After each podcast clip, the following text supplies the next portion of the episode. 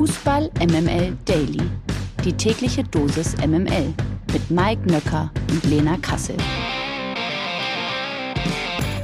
Guten Morgen, es ist Donnerstag, der 28. April. Ihr hört Fußball MML Daily und es freut uns natürlich jeden Morgen aufs Neue, dass ihr eingeschaltet habt und ich freue mich auch jeden Morgen aufs Neue, diesen Mann als meinen Gesprächspartner begrüßen zu können. Guten Morgen, Mike Nöcker. Guten Morgen, Lena Kassel. Wie geht's uns denn heute? Naja, ich hoffe ja doch, dass du wieder im Lande bist und dementsprechend würde es mir ganz fantastisch gehen. Du musst das aber natürlich erstmal bestätigen. Bist du wieder ja. im Lande? Mhm. Bin ich. Bin ich. Äh, ich in Hamburg, du in Berlin. Das Wunderwerk der Technik.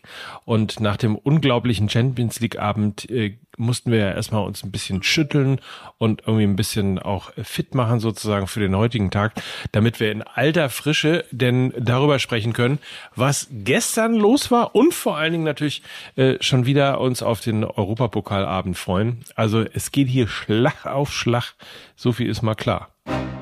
MML International.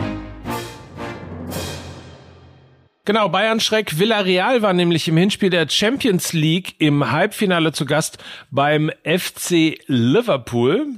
Die Reds waren dann ja, ich würde mal sagen, ein bisschen erfolgreicher als die Münchner.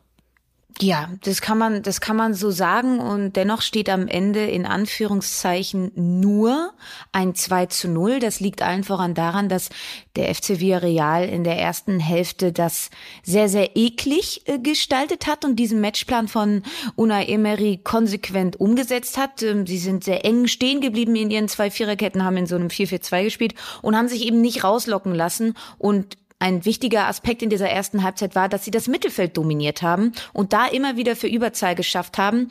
Ähm, Thiago komplett aus dem Spiel genommen haben, der eben bei den Reds mit Ball ein ähm, essentieller Bestandteil ist. Und so hat Villarreal den Ball immer wieder nach außen gelenkt, wo sie stets dann nah am Mann verteidigt haben und es eben dann den Ball weit weg vom eigenen Tor gehalten haben. Sie haben sich dann auch bei jedwedem Foul, bei jeder Verletzung, bei jedem Einwurf sehr viel Zeit gelassen und und ständig den Rhythmus unterbrochen. Das war dann so ein bisschen Rückspiel Bayern-like. Das, was ich ja auch schon gestern meinte, dass das ein wichtiger Schlüssel werden könnte. Mit 0 zu 0 ging es ja dann auch in die Pause und äh, krasse Statistik. Damit blieb Villarreal in neun von elf Spielen in dieser Champions League-Saison ohne Gegentor in der ersten Hälfte. Das spricht dann eben auch für die gute Umsetzung des Plans vom Trainer und dass sie ihm eben folgen. Schlüssel dann bei Liverpool, warum sie dann eben diesen Doppelschlag gemacht haben, kurz nach der Pause war, dass sie eben ein höheres Pressing gespielt haben. Also in der ersten Halbzeit haben sie ein bisschen tiefer gestanden. Jetzt sind sie vorne drauf mit viel Tempo gegangen und haben eben ihr Liverpool-Spiel, diesen Heavy-Metal-Fußball auf den Platz bringen können. Villarreal gar nicht mehr aus der eigenen Hälfte gelassen und sie komplett eingeschnürt und so haben sie dann eben auch gar keine offensiven Entlastungsmomente für Villarreal mehr zugelassen. Das lag eventuell aber auch daran, dass der Schlüsselspieler in der Offensive Gerard Moreno bei Villarreal gefehlt hat. Mit dieser 2 zu 0 Niederlage ist aber, würde ich sagen, alles noch drin im Rückspiel. Ich wollte sie ja ähm, in der zweiten Halbzeit wollte ich den äh, FC Liverpool kurzzeitig mal in FC Gegenpressing umwandeln äh, und umbenennen. Ähm, das war ohne Frage extrem beeindruckend, wie die aus der Kabine wiedergekommen sind. Aber du hast recht. Also es ist äh, noch alles offen. Auf der anderen Seite, ich würde mal sagen, 2 zu 0. Da muss schon einiges passieren, dass sich Liverpool diese Chance noch nehmen lässt auf äh, das Champions League Finale. Wäre übrigens lustig, ehrlicherweise, also jetzt nicht so für den internationalen Fußball, aber äh, wenn man auch da auf Manchester City treffen würde, dann wäre es, glaube ich, die Meisterschaft, das Champions League-Finale, den Ligapokal und den FA Cup, wo man immer auf City treffen würde. Ja, richtig. Da, da, da hast du vollkommen recht. Und ähm, sie sind eben aktuell die zwei besten Mannschaften ja. der Welt. Und dass man sich dann das ein oder andere Mal in äh, Finals über den Weg läuft, ist dann, glaube ich, auch sehr verständlich. Aber in dieser äh, Komprimiertheit dann schon wirklich sehr, sehr, sehr strange. Ja. Auf jeden Fall. Das Camp Nou gilt bereits als zweite Heimspielstätte von Eintracht Frankfurt. Jetzt wollen die Eintracht-Fans auch das Olympiastadion in London kräftig aufmischen. Heute Abend treffen die Frankfurter dort nämlich im Euroleague Halbfinale auf West Ham United gegen den siebten der Premier League. Das wird sicherlich kein einfacher Spaziergang. Ja, vor allem West Ham ist halt eine komplett andere Mannschaft ähm, in ihrem Spielansatz, als es dann der FC Barcelona war und als es auch eben auch Real Betis war. Denn das waren Ballbesitzteams. Da konnten die Hessen eben ihre Stärken ausspielen und vor allem über ihr aggressives Pressing und schnelles Umschaltspiel gefährlich werden. West Ham ist aber eine ganz ähnliche Mannschaft. Sie werden Frankfurt auch wenig Räume anbieten.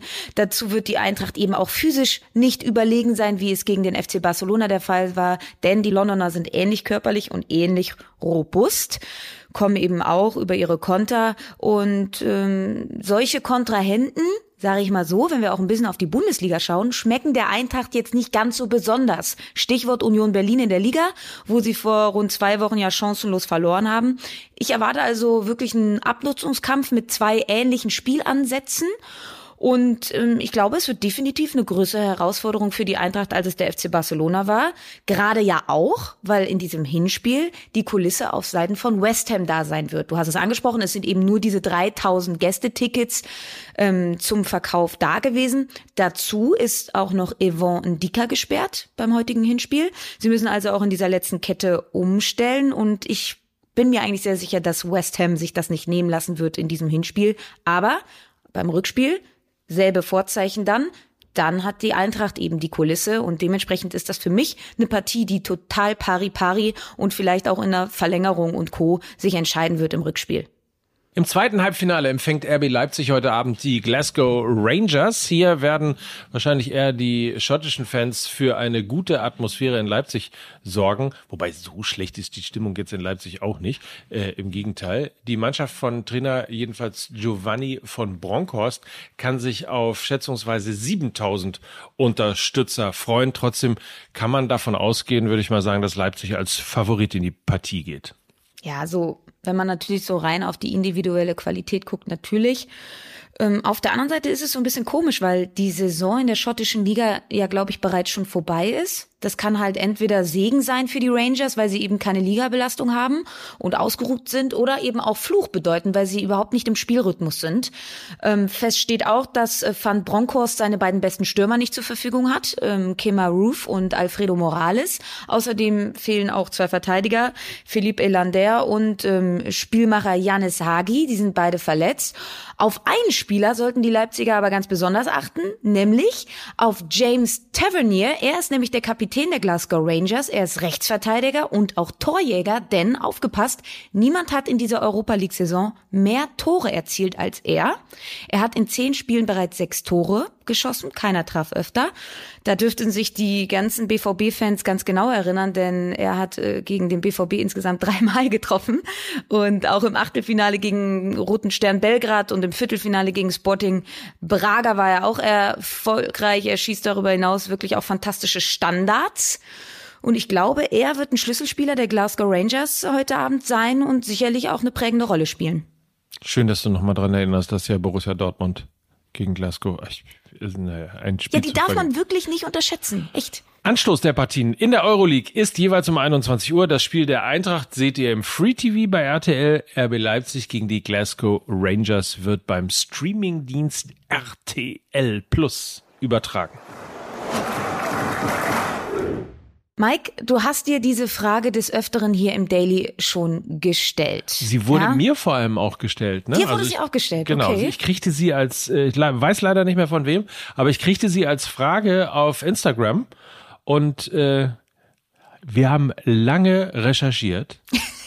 ja, ein ganz investigatives Redaktionsteam stand dabei, um jetzt die Frage der Fragen aufzuklären. Ja, wir haben uns nämlich die Frage gestellt, dadurch, dass ja mit Frankfurt und RB Leipzig noch zwei Mannschaften im Europapokal spielen, haben wir uns gefragt, wie viele Mannschaften denn aus der Bundesliga in der kommenden Saison auch im Europapokal spielen, je nachdem, wie eben Frankfurt und Leipzig abschneiden. Denn ein Gewinn des Wettbewerbs durch einen der beiden Bundesligisten hätte, je nach Platzierung in der Tabelle, eben auch Folgen für die Bundesliga. Und zwar folgende. Aufgepasst, ihr könnt gerne mitschreiben. Holt ein deutsches Team die Europa League, also entweder Frankfurt oder Leipzig, und kommt unter die ersten vier Plätze der Bundesliga, ändert sich an der Verteilung der Plätze in Deutschland nichts. belegen Leipzig oder Frankfurt im Falle eines Gewinns der Europa League aber einen Platz, der zur Teilnahme an der Europa League oder der Europa Conference League berechtigt, so geht dieser Platz verloren, während der in der Champions League hinzukäme. Deutschland wäre also mit fünf Teams in der Gruppenphase mit dabei. Letzter Punkt. Sollte ein deutscher Europa League-Sieger sich aber nicht über die Bundesliga für einen europäischen Wettbewerb qualifizieren, so wäre die Bundesliga ausnahmsweise mit acht statt sieben Teams im Europapokal dabei, fünf davon in der Champions League. Soll ich es jetzt mal richtig kompliziert machen? Stell dir oh mal Gott. vor, also wir nehmen mal RB Leipzig als Beispiel, weil da ist es am wahrscheinlichsten. Also du hast ja, der Euroleague-Sieger kriegt ja einen Startplatz in der Champions League. Das heißt, ein Startplatz in der Champions League ist vorgesehen für den Euroleague-Sieger. So, jetzt Leipzig gewinnt die Euroleague, qualifiziert sich über die Bundesliga für die Champions League. Es kommt kein zusätzlicher Startplatz dazu, weil ja Ne? Haben wir ja gerade gehört. Niemand nachrückt. Frage. Wer rückt denn dann auf den Champions League Platz vom Euroleague-Sieger nach?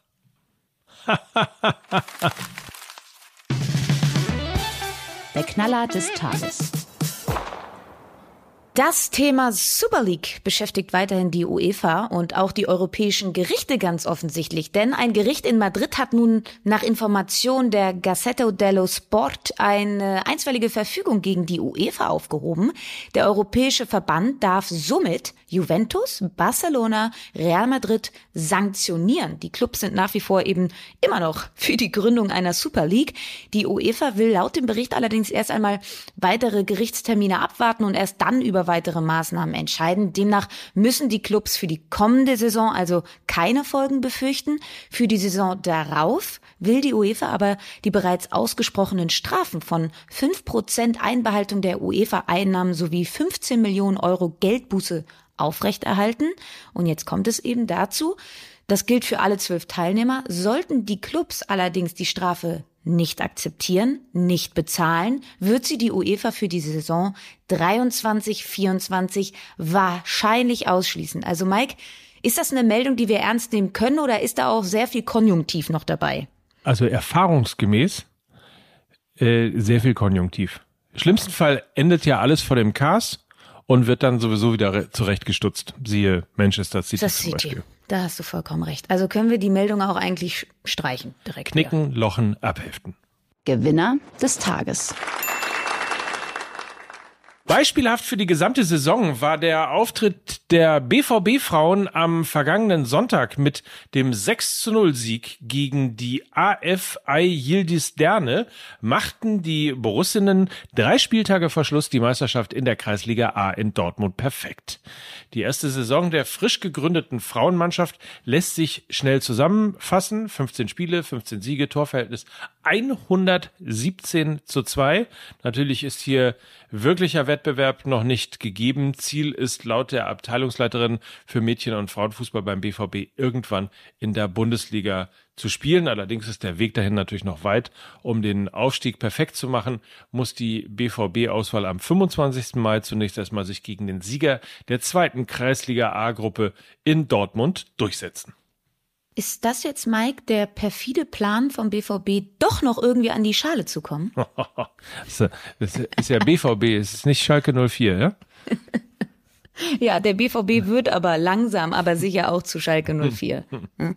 Oder zu Vizekusen. Also sucht es euch aus. Hassen Kassel. Böse, böse, böse. Das abseitige Thema.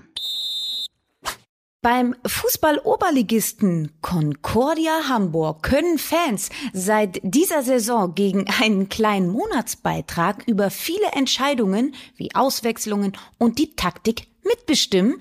Gegen einen kleinen Monatsbetrag ab 5,75 Euro können Fans dort in Echtzeit via App oder in Internetforen unter anderem über die Taktik, die Aufstellung, Spielertransfers und eben die Auswechslungen abstimmen. Und in der Oberliga Hamburg läuft es für die Concordia auch gar nicht mal so schlecht. Derzeit spielen sie in der Aufstiegsrunde um den Aufstieg in die Regionalliga. Und irgendwie eine crazy Meldung gewesen, Mike, denn Matthias Seidel ist der Präsident von Concordia Hamburg und Er ist übrigens auch der Gründer von der Website transfermarkt.de und er hat gesagt, er verfolgt den Grundgedanken der Schwarmintelligenz. Er glaubt, da kommen richtig gute Gedanken bei rum. Deshalb hat er eben auch Transfermarkt gegründet. Und er glaubt jetzt eben auch, dass das bei Concordia eine richtig gute Idee ist. Und wie wir sehen, scheint sie auch zu fruchten. User an die Macht. Da fallen mir viele Vereine ein, wo ich das auch gerne machen würde. Für 5,75 Euro im Monat. Bin dabei. Ja, und Fans in den Mittelpunkt, ja. Mitspracherecht. Also ich finde die Idee echt, echt ganz spannend. Warum denn nicht? Lass uns auch mal eine App machen und dann können wir irgendwie, können andere abstimmen, ob ich morgen noch hier bin oder mit, mit welcher Taktik ich dich morgens begrüßen soll oder so. Das würde mir auch gefallen. Ja, genau. Wir machen auch immer so ein Abstimmungstool, bevor wir in den neuen Daily starten. Das ja, dann wird das Ganze ja auch mal mehr Spaß machen. Das ist ein Plan. Da ich sehe das, das wird ein Unikorn. Unikorn, das ist auch ganz Boomer-like gewesen. Damit enden wir dann heute auch, Mike. Mit freundlichen Grüßen an euch da draußen. Schön, dass ihr eingeschaltet habt. Ähm, einen schönen Fußballabend heute. So ist es. Morgen hören wir uns wieder. In diesem Sinne, feinen Tag. Mike Nöcker. Und Lena Kassel für Fußball MML. Tschüss. Tschüss. Du, ich, ich, du. Äh, Ich, Ich? Logisch. Ich, oder? Ja? Du? Ja, okay, dann du. Dieser Podcast wird produziert von Podstars bei OMR.